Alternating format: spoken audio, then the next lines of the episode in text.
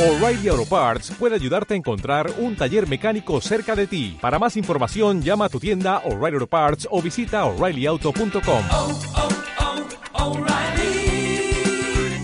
oh, Parts.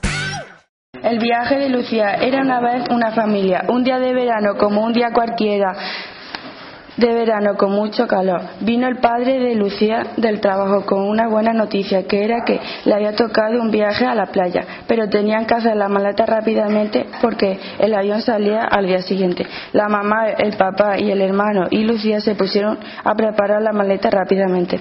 Cuando estaban subidos en el avión, Lucía se iba imaginando cómo iba a ser la ciudad. Cuando llegaron, pues era de noche y cenaron y se fueron a dormir. Pero Lucía no podía dormir, entonces tenía la luz echada y de repente vio una sombra. Se asustó mucho y llamó a su hermano Pedro, pero mm, no se despertaba porque estaba agotado del viaje. Lucía pensó, yo soy una niña valiente. Entonces se levantó de la cama para ver qué era y vio que era un ratón. La niña, la niña se asustó mucho y de repente y despertó a toda su familia y el ratón salió corriendo. Al día siguiente se fueron a la playa. Lucía se quedó en la playa viendo a la gente surfeando, pero se quedó durmiendo en la toalla porque no había dormido nada la noche siguiente.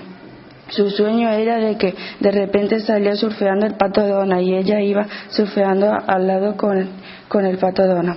Pero su hermano la despertó porque tenían que ir a comer.